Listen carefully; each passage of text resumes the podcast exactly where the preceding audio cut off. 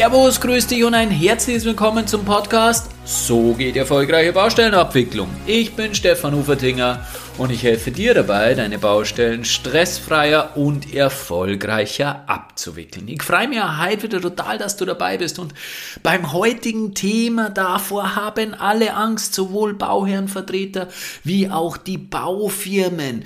Störungen, die nicht klar zuordnenbar sind, Verzögerungen, die richtig viel Geld kosten und die daraus resultierenden Streitigkeiten. Das ist richtig unangenehm. Jeder der beiden Seiten hat Angst, einen einen Fehler zu machen, etwas zuzusagen, was viel Geld kostet oder vielleicht bauvertraglich nicht ganz korrekt ist. Und das ist ja absolut verständlich. Und vielfach sind die verworrenen Themen so ineinander verschachtelt, greifen so ineinander. Jeder der beiden hat irgendwo ein bisschen an Dreck am Stecken. Ja, wie das denn letztendlich prozentual zu verteilen ist und wer wie viel da verbockt hat, das ist absolut oder oftmals absolut undurchsichtig. Und genau deswegen gehen ja auch viele Projekte dann zu einem Gutachter oder viele Themen zu einem Gutachter, ja oder im Worst Case sogar vor Gericht. Und dabei können aber viele Probleme bereits ja im Entstehen verringert oder vielleicht sogar verhindert werden. Es ist wichtig, dass wir Übersichtlichkeit schaffen und genau dazu soll der heutige Podcast dienen. Und ich habe mir auch genau zu diesem Thema einen absoluten Experten geholt, Harald Wiesinger. Er war schon einmal zum Gast bei mir zum Thema Forcierungen und heute haben wir den häufigsten Grund für eine Forcierung, nämlich den gestörten Bau Bauablauf. Wir arbeiten heute die größten Probleme heraus und geben aber auch Lösungswege, wie wir es schaffen können, damit wir hier frühzeitig eine Einigkeit erzielen. Im ersten Teil sprechen wir über die Themen dem Grunde nach, also es geht sehr intensiv um die Sphärenzuordnung und solche Themen und im zweiten Teil besprechen wir dann die Thematik der Höhe nach. Das heißt, da geht es dann ums Geld. Ich wünsche dir ganz, ganz viel Spaß beim Anhören.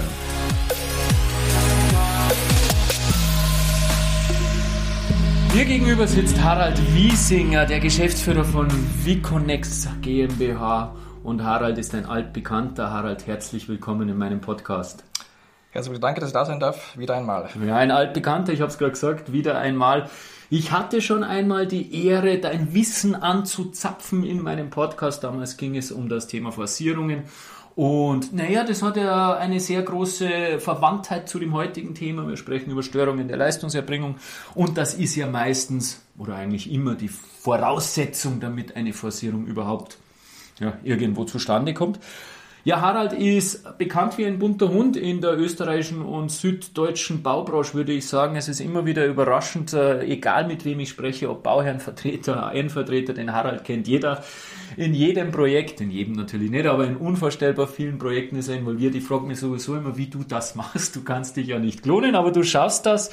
Und natürlich bist du als bauwirtschaftlicher Berater auf beiden Seiten natürlich dann involviert, wenn es schwierig wird, eine einfache äh, Leistungsänderung ist jetzt nicht so spannend. Das heißt, schwierig wird, wenn gestörte Bauabläufe vorliegen und deswegen bist du natürlich der perfekte Gesprächspartner für dieses Thema und ich freue mich wahnsinnig auf dieses Gespräch, vor allem auf ein praxisnahes Gespräch, weil du bist Praktiker, du löst die Probleme auf der Baustelle und deswegen können sich meine Hörer jetzt schon darauf freuen, dass es wirklich handfeste Tipps vom Praktiker gibt.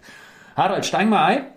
Und genau. zwar möchte ich zunächst einmal ganz, ganz easy einsteigen. Was sind denn deiner Erfahrung nach die häufigsten Gründe für Störungen im Bauablauf?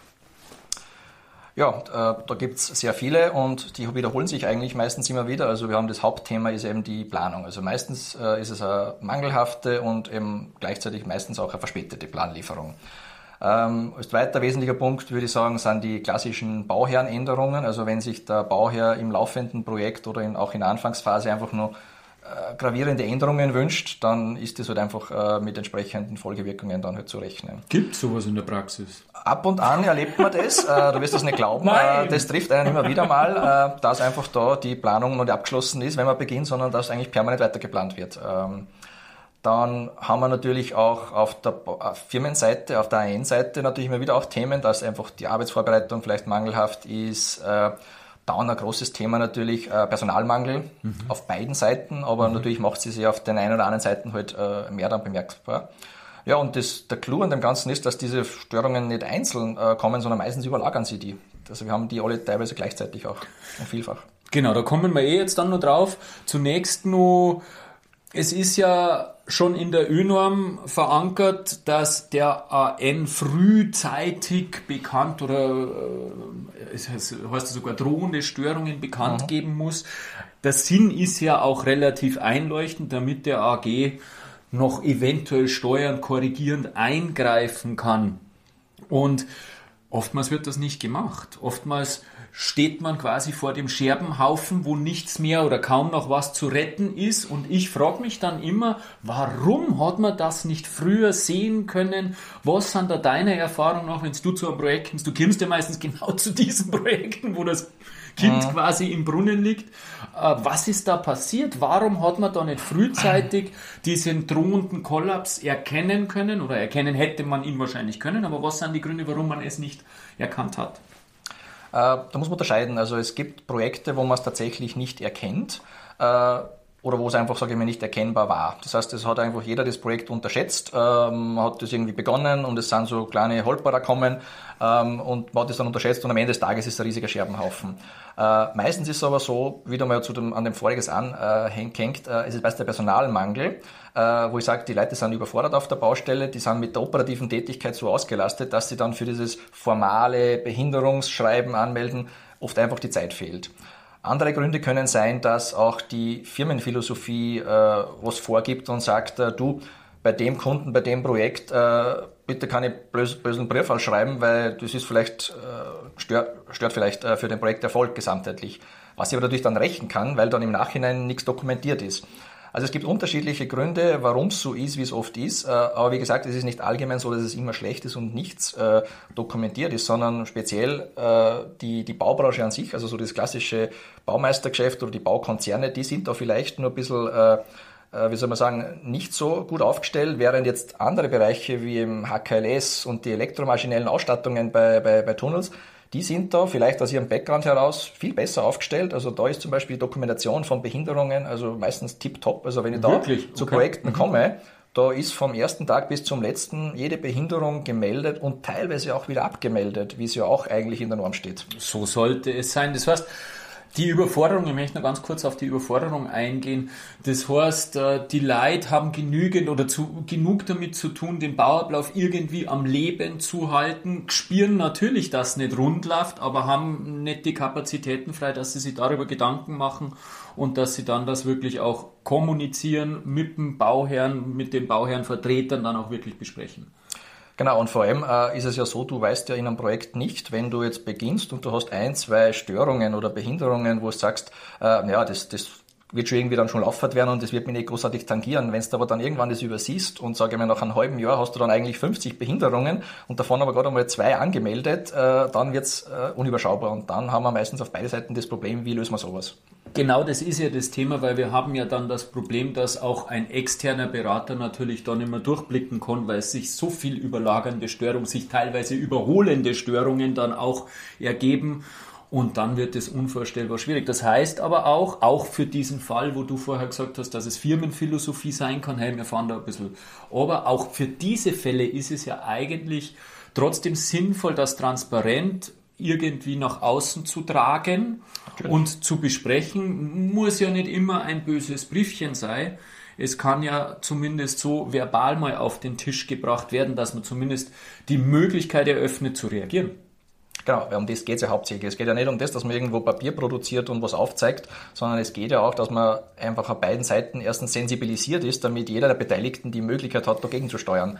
Und diese Möglichkeit, die wird meistens ja dem einen oder dem anderen genommen äh, da kann man jetzt nicht einmal sagen, das ist immer der eine oder andere, sondern je nachdem äh, ist es oft zum Beispiel auch ein Bauherr, wäre oft äh, gut beraten, wenn er sagt, äh, du, ich habe mit der Planlieferung ein Problem, sitzen wir uns am Tisch, wie lösen wir das? Der Plan kommt einen Monat später, sitzen wir uns am Tisch, wie können wir das lösen? Vielleicht gäbe es auch solche Überlegungen, dass man Planpakete sagt, hey, lieber, lieber AN, hast du nicht die Möglichkeit, hast du einen guten Draht zu einem Planer, der Kapazitäten frei, vielleicht kann man die Bewährungspläne über dich auch besorgen, beschaffen. Ja? Also ja. da wären durchaus Möglichkeiten und, und, und, und Systeme denkbar, die aber aufgrund der nicht vorhandenen Kommunikation zwischen den beiden Partnern gar nicht erst auf den Tisch kommen. Und da sind wir natürlich wieder bei meinem vorherrschenden Thema. Es muss, sollte mehr geredet werden auf den Baustellen. Dann hätten wir vielleicht nicht so oft die Notwendigkeit, den Harald zu bestellen. Und du hast es jetzt eh schon mehrfach angesprochen. So eine einzelne Störung, keine Ahnung, bei einer Pressung bleibt wegen irgendwelchen komischen Dingen im Untergrund, äh, verzögert sich die Herstellung der Pressung. Das ist ja kein Thema nicht. Problematisch wird es, wenn eben mehrere Störereignisse zusammenkommen, wenn sie sich auch noch überholen und äh, wenn vielleicht das ein oder andere Störereignis gar nicht eingetreten wäre ohne das vorhergehende Störereignis, dann wird es wirklich kompliziert. Und wie schafft man es in solchen Fällen, dass man trotzdem bei dieser Undurchsichtigkeit noch die einzelnen Störereignisse irgendwie auseinander dividiert? Ja, äh, gibt es kein Allheilmittel dafür, aber äh, das Grundrezept ist eigentlich ganz, ganz einfach, auch in der ÖNOM verankert, einfach nur Dokumentation. Das heißt, dokumentieren heißt jetzt nicht immer ein Behinderungsschreiben zu machen, das heißt auch einfach im, im Bautagesbericht irgendwas vermerken, einfach Sachen, die man vielleicht nachher dann nicht mehr wahrnimmt, einfach äh, ganz nüchtern Sachverhalte festhalten. Äh, wie gesagt, eben über, über Schreiben, über, über Bilddokumentation noch besser, einfach und einfach damit äh, zumindest die, die faktische Diskussion über den Sachverhalt an sich dann nachher nicht mehr geführt werden muss, sondern man nur mehr über die, über die Konsequenzen, die Auswirkungen daraus diskutiert, aber dass zumindest die Grundlagen äh, einvernehmlich, sage ich mal, dokumentiert sind. Die, die Tunnelbauer zum Beispiel machen das bei, bei vielen Projekten eigentlich fast automatisch, dass sie sie gemeinsam, also firmenseitig und bauherrenseitig, die geologische Dokumentation gemeinsam machen, dass zumindest die Dokumentation unstrittig ist und dann muss einfach nur mehr jeder der Beteiligten die, die Auswirkungen daraus oder eben die Abweichung von den Vertragsgrundlagen halt interpretieren. Aber das ist dann eigentlich dann der zweite Schritt. Noch mehr. Dann, aber dann habe ich zumindest diese Grundlage einmal und das genau. ist schon mal sehr essentiell. Das ist äh, wichtig. Du hast die Bilddokumentation angesprochen. Ich sage meine Leute immer, macht Übersichtsfotos weil anhand von Übersichtsfotos kann ich zum einen den Geräte- und Personalstand eruieren und zum Zweiten den Zustand der Baustelle. Wie hat die Baustelle an diesem Tag, am nächsten Tag, am übernächsten Tag ausgeschaut? Und da bringt man kein Mangel-Detailfoto was für solche Themen, sondern da habe ich dann wirklich einen schönen Nachweis und kann dann meine Schlüsse daraus ziehen.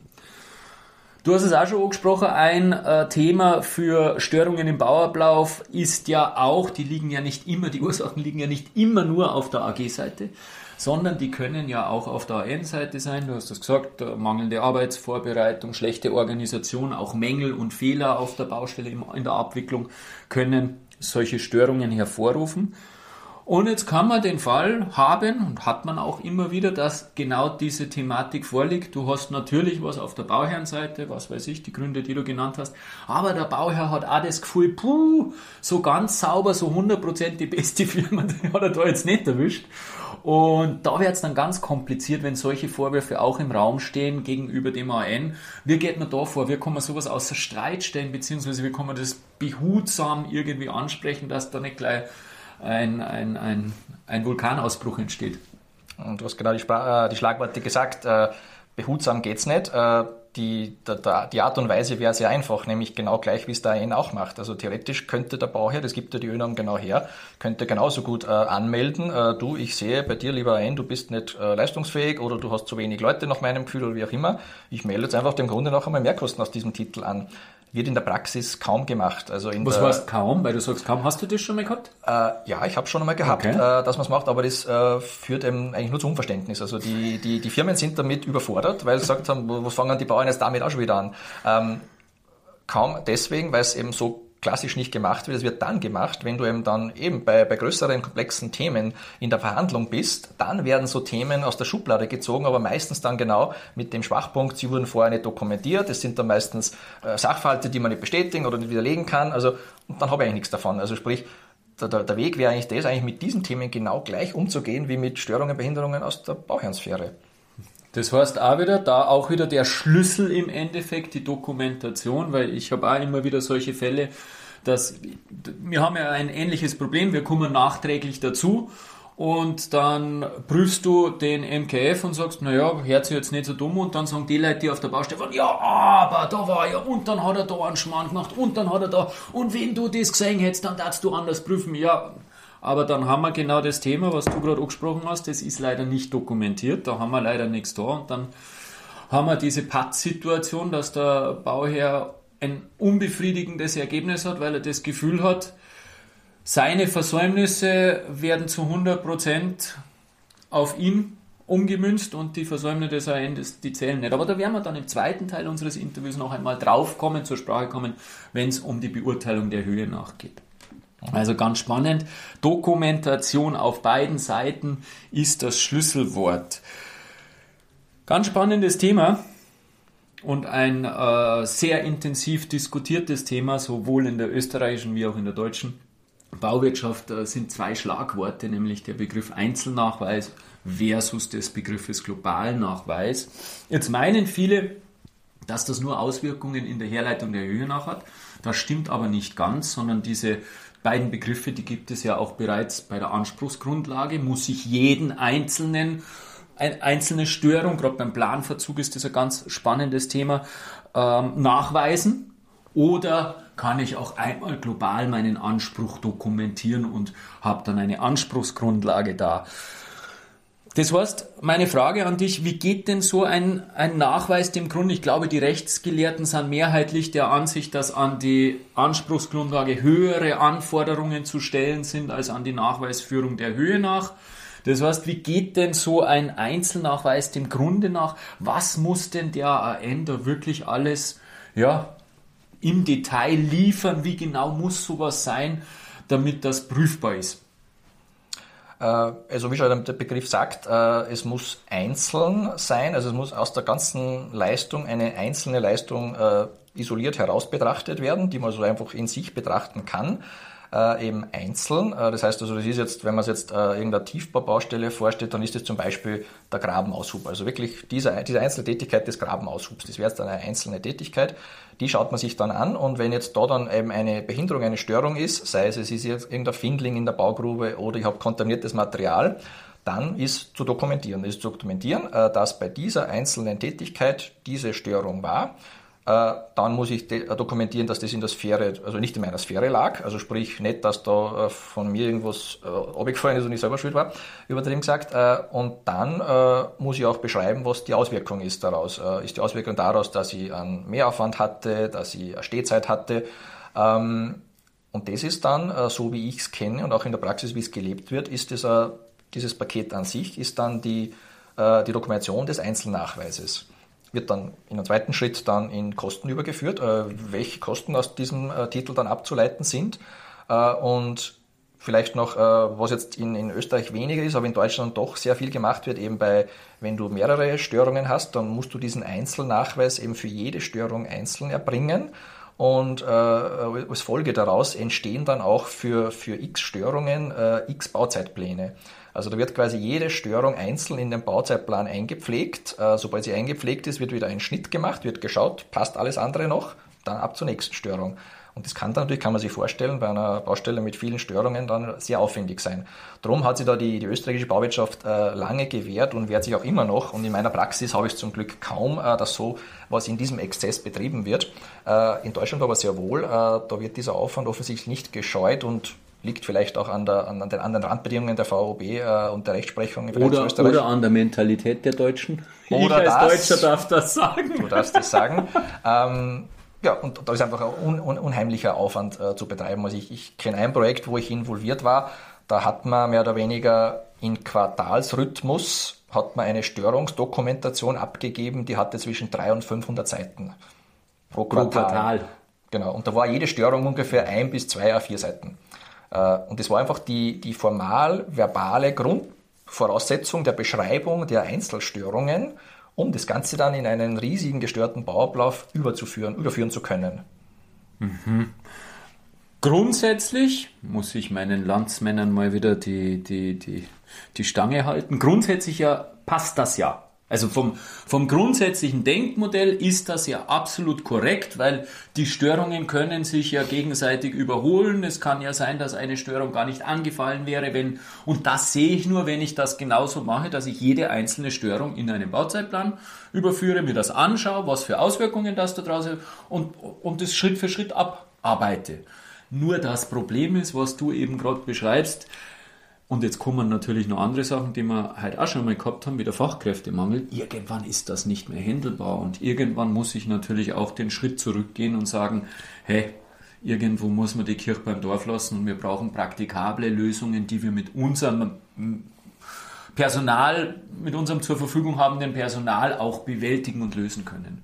Genau. Und das, das Problem ist ja nicht der, der einseitige Personalmangel, sondern auf beiden Seiten, auf weil es hilft ja nichts, wenn die eine Seite was wissenschaftlich und komplex aufbereitet und auf der Gegenseite dann die Ressource fehlt, genau. äh, dann ist er wieder, also es müssen auf beiden Seiten müssten die Ressourcen da sein und da sind wir faktisch einfach äh, jetzt in der österreichischen Bauwirtschaft fehlen diese Ressourcen einfach, um das so zu betreiben und darum hat man da meistens einen, einen anderen Weg, das mhm. äh, abzuhandeln.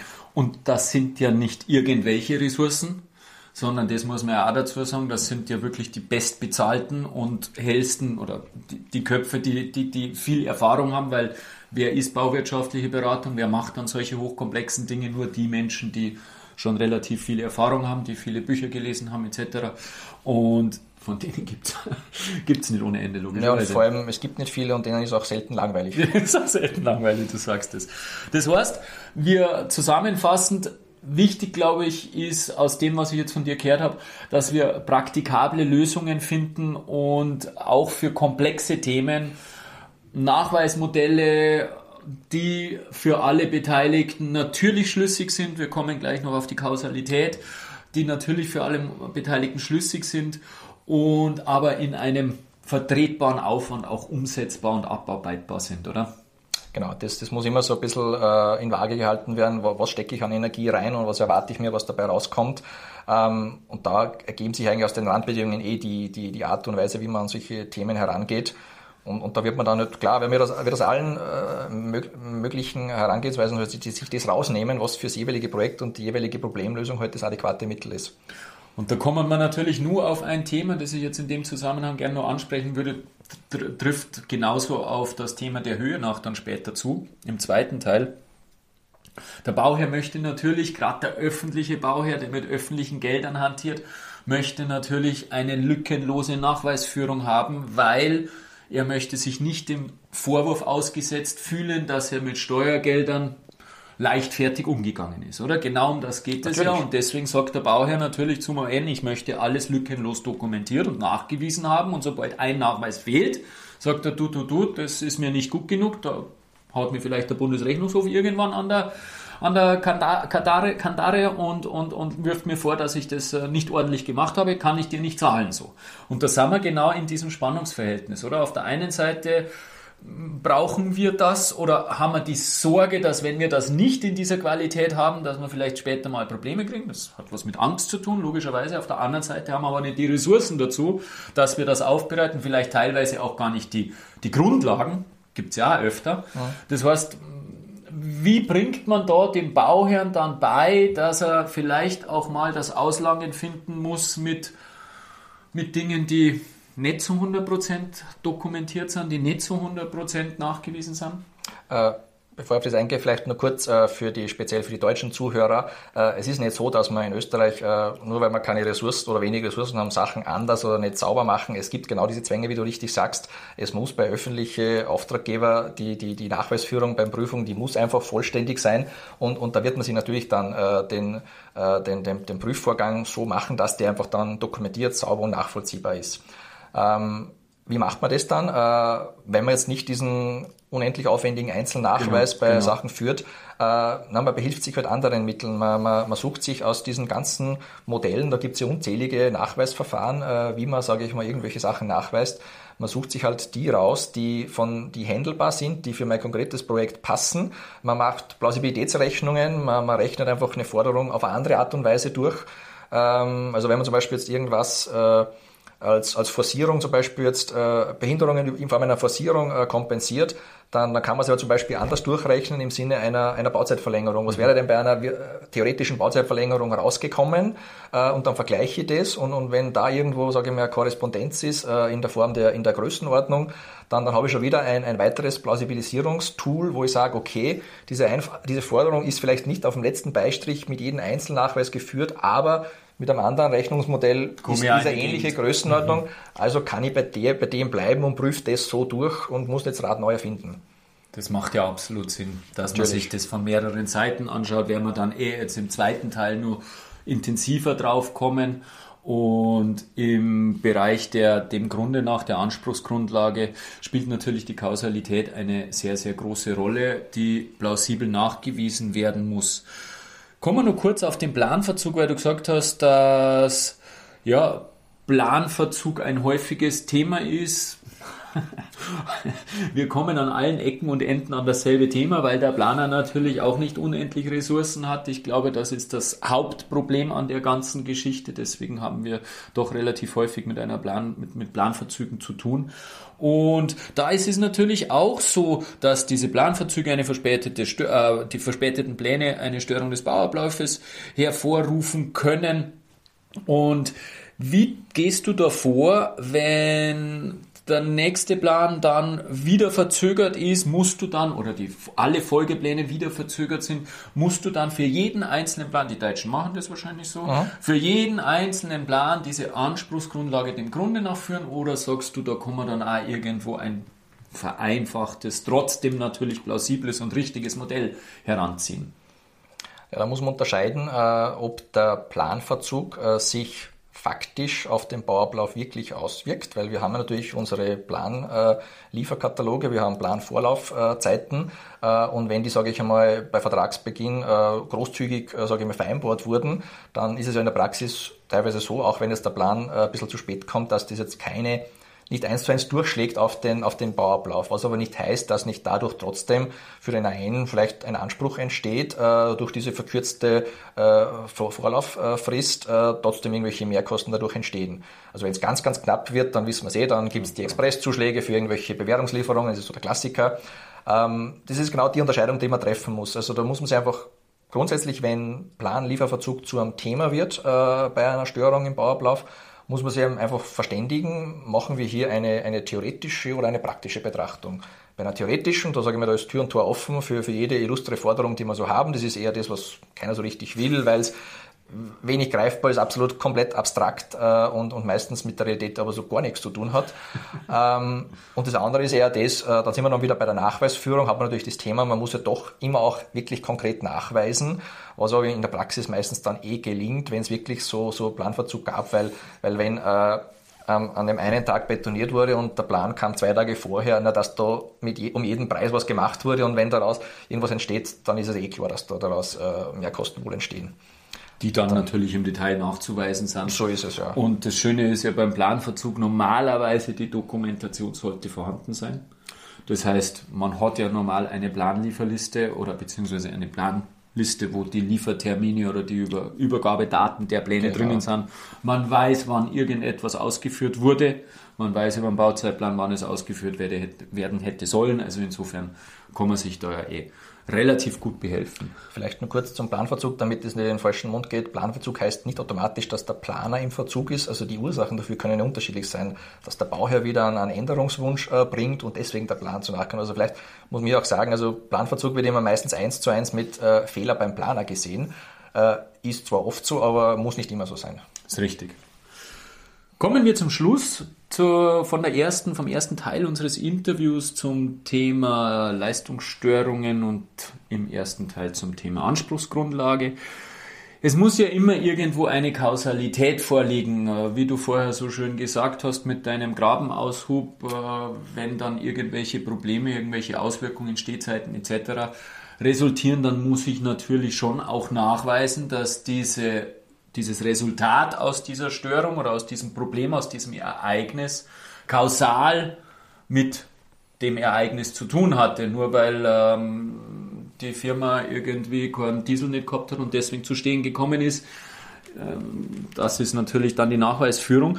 Und insofern ist immer die Frage, wie genau muss diese Kausalität dann sein und wie genau können sich auch Kausalitäten anders darstellen, wenn ich sage, es gibt eine Störung, die vom AN zu verursachen ist und ein Teil vom AG zu verursachen. Wie, wie gut muss dann die Kausalität begründet sein, dass diese Auswirkung dann auch wirklich ja, nur, nur einem zuzuordnen ist oder vielleicht doch beiden. Das heißt, wie geht man bei dieser Kausalitätszuordnung vor, dass man da eine, ja, eine saubere Dokumentation auch wieder hat und eine saubere Linie bekommt, dass das wirklich auch für Dritte nachvollziehbar ist?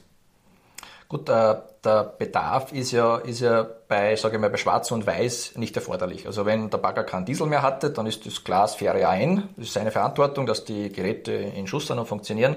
Und wenn irgendwo in einer Bodenklasse 3 bis 5, wo mit keinem Fels zu rechnen hat, da ein riesiger Findling ist, ist auch wieder relativ klar, wird es dem Bauherrn gehören. Themen sind ja dann spannend, wenn sich mehrere Sachen überlagern, die einfach unterschiedlichen Sphären zuzuordnen sind äh, und dann aber nicht klar ist, äh, wessen Sphäre wem gehört und vor allem auch, wie die zeitliche Auswirkung sich äh, darstellt. Ob und wie viel wessen Sphäre ist, oder? Genau, wie viel und ob diese Störungen parallel laufen, genau, ob die Serie ja, laufen. Genau, genau. Und da kann es durchaus sein, dass äh, wenn, wenn äh, eine AN-Störung äh, sich mit einer AG-Störung überlagert eben, wie gesagt, äh, so auf die Art, äh, bleiben wir wieder bei diesem trivialen Beispiel, äh, wenn der Diesel genau ausgeht, wenn der Findling gefunden wird, äh, dann haben wir beide was davon, weil da muss sowieso der Geologe kommen, muss was festlegen. Äh, das heißt, da wird sich dann, wird die Störung kann man sich dann schön teilen zum Beispiel. Mhm. Also wenn das äh, weil da wird der ein wieder sagen, ja, gedankt habe ich in zwei Stunden, bis der Geologe da war. Ist nein, nein, aber zumindest man kann es dann gut quoteln und sagen, okay, bei dieser Störung, die zum Beispiel gleichzeitig eingetreten ist, haben wir dann die Auswirkungen von x Tagen und die teilen wir uns in, in, in dem Verhältnis. Also da wird man dann eine Lösung finden. Da wird man eine Lösung finden, genau. Und das ist genau die, wieder das Thema, je klarer, dass die Situation für alle Beteiligten auf dem Tisch liegt, desto leichter wird man eine Lösung finden. Das heißt, da kehren Dinge dazu wie Dokumentation, aber natürlich auch irgendwo Fairness und Ehrlichkeit auf beiden Seiten zu sagen, ja, okay, dieses Thema war auf meiner Seite, das haben wir wirklich gehabt, das Thema war auf deiner Seite, schauen wir, dass wir da gemeinsam eine Lösung zusammenbringen, weil wenn Seite immer nur mauert und sagt, ja, das warst ja alles du, da habe ich überhaupt nichts damit zu tun, dann wird man wahrscheinlich auch keine Lösung zusammenbringen. So ist es. In der, in die, in die, in der idealen äh, äh, äh, Baustelle ist ja das alles grundsätzlich im Bautagesbericht dokumentiert. Äh, wo ich sage, dort steht drinnen, der eine sagt, hat einen Findling gefunden und die ÖBA schreibt dann dazu, ja, aber der Bagger hat keinen Diesel. Genau, äh, da genau. braucht man drüber nicht mehr diskutieren. Eintritt ist klar definiert und da braucht man nur über die Auswirkungen dann diskutieren im Nachhinein. Das wäre die ideale Baustelle und ich glaube, dass auch zusammenfassend ist an vielen Punkten herausgekommen, dass die Dokumentation ein essentielles Thema ist und das betrifft natürlich in erster Linie die örtliche Bauaufsicht oder in Deutschland die BÜ, die Bauüberwachung und den AN und im Idealfall, wie es ja unsere ÖNAM so schön anregt, wird das gemeinsam gemacht, über den Bautagesbericht außer Streit gestellt, objektiv dokumentiert, dann haben wir, die nachträglich kommen, in vielen Bereichen weniger Probleme. Das wäre die ideale Welt, so haben wir es aber nicht immer. Nicht immer. Harald, vielen, vielen Dank für diesen ersten Teil. Ganz, ganz spannend und wir haben schon einige wichtige Dinge herausgearbeitet, auch schon etwas angesprochen, so eine gewisse Überleitung in den zweiten Teil, wo es dann ja, um das liebe Geld geht wo natürlich die meisten Emotionen versteckt sind. Und auf diesen zweiten Teil freue ich mich schon total, Harald, und bis dahin danke für deine Zeit. Gerne, bis zum nächsten Mal. Ich kann nur jedem auf der Baustelle einen Tipp geben. Bleibe achtsam, nimm Abweichungen wirklich bewusst wahr und dokumentiere lieber einmal zu oft als zu wenig. Am besten gemeinsam und schaut euch die Dinge an und dann kann man vielleicht im Nachgang leichter auseinander differenzieren. Setze die Tipps um und löse dadurch deine Probleme auf der Baustelle zukünftig einfacher. Herzlichst dein Stefan Ufertinger.